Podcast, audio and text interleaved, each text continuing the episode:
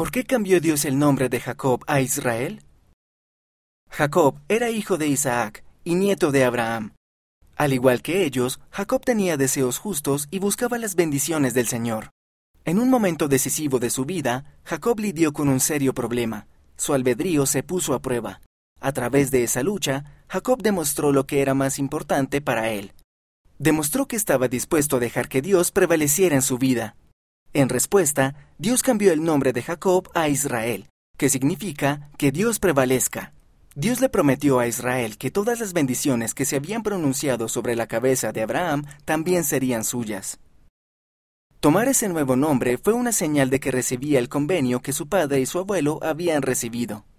Al bautizarnos, hacemos convenios y también demostramos que estamos dispuestos a tomar sobre nosotros un nombre nuevo, el nombre de Jesucristo.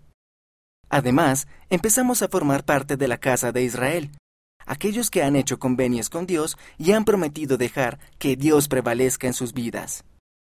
Dios entonces nos promete las mismas bendiciones que prometió a Abraham, a Isaac y a Jacob. ¿Y tú qué piensas?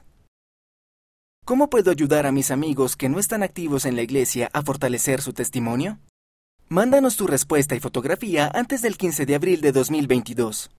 Es posible que las respuestas se modifiquen para abreviarlas o darles más claridad.